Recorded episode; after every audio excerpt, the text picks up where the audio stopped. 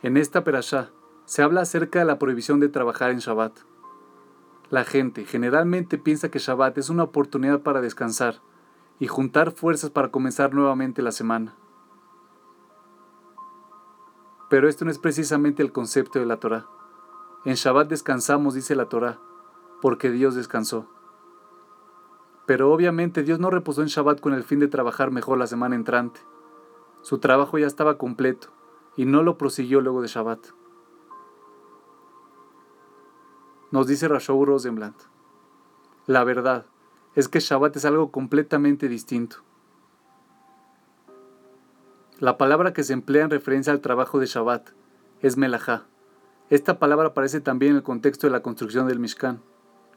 Nuestros hajamim, en base a la descripción de la Torah, determinaron que existen 39 actividades que se consideran melajá tales como encender fuego, cocinar y escribir. Estas 39 acciones tienen una cosa en común.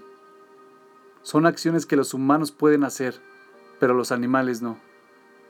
Todos estos son ejemplos de casos en los que los seres humanos utilizan su inteligencia con el fin de manipular y transformar la naturaleza. Por lo tanto, uno no puede encender la luz o conducir su coche en Shabbat.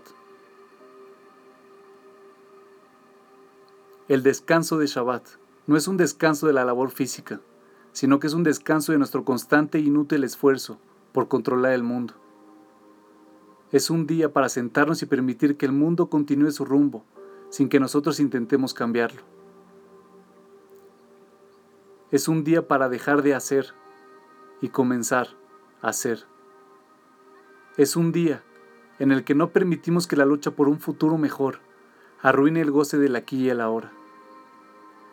Cuando renunciamos por 24 horas a controlar el mundo, nos encontramos en una posición que refleja más acertadamente nuestra realidad, en contraste de cuando pensamos que tenemos el control. Es una oportunidad para encontrar un espacio de paz y humildad dentro de uno mismo. Y nuestros jajamim lo ven con mayor perspectiva. Cuando uno entra a un lugar más espiritual en su interior, su escala de valores comienza a modificarse. La necesidad de tener cada vez más dinero se torna menos importante. El éxito se muestra más voluble y el poder parece irrelevante. Pero por otro lado, la familia, el amor, la búsqueda de sabiduría y la apreciación de lo bueno de la vida pasan del blanco y negro en la que está durante los días de la semana a una vida de color. Este es el propósito de Shabbat un día para salirse de la locura de la semana y comenzar a vivir en el mundo real.